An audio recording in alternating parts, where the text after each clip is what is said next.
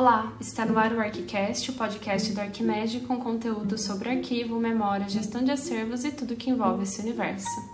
Aqui é a Kathleen Moraes e o tema de hoje é Paleografia e acervos escritos. A paleografia é uma ciência bastante ancestral. O primeiro tratado de paleografia é de 1681 e suas preocupações estavam relacionadas a conhecer e decifrar as formas manuscritas, às vezes impressas também, de escritas e alfabetos do passado, significados de símbolos, sentidos de expressões, números, acentos, abreviaturas, etc. Linhas gerais, ela se ocupa de tudo aquilo que não é lido de maneira muito fácil, como um manuscrito do século XVII, por exemplo, que, ainda que não seja tão antigo assim, quando comparado com os primeiros registros escritos, apresenta certo grau de dificuldade de leitura.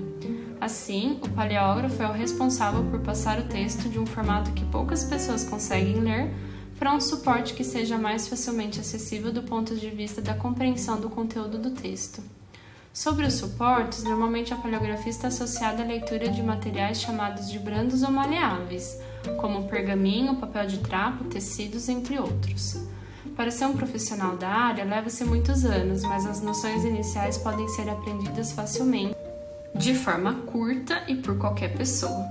Sobre os acervos especificamente, ter uma pessoa que consiga fazer leituras, ainda que superficiais, dos manuscritos é bastante importante, pois ajuda em uma série de fatores que explicamos a seguir.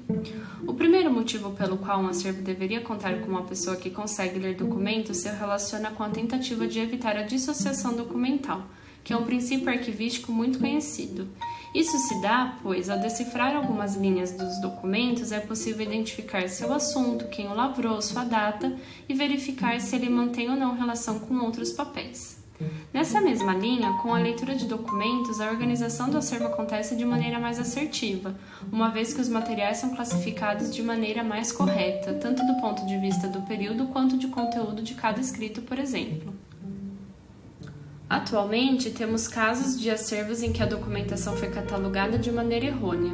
Isso seria facilmente resolvido com a ajuda do profissional do acervo com conhecimentos em paleografia, pois ao decifrar uma parte dos escritos, os termos utilizados para compor o catálogo podem ser escolhidos de maneira mais correta do ponto de vista arquivístico.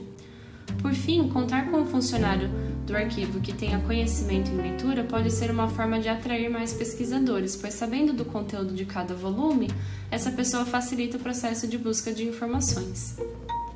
Esse foi o ArchiCast, o podcast produzido pela Arquimed, com curadoria de Kathleen Moraes e Malu Nagai.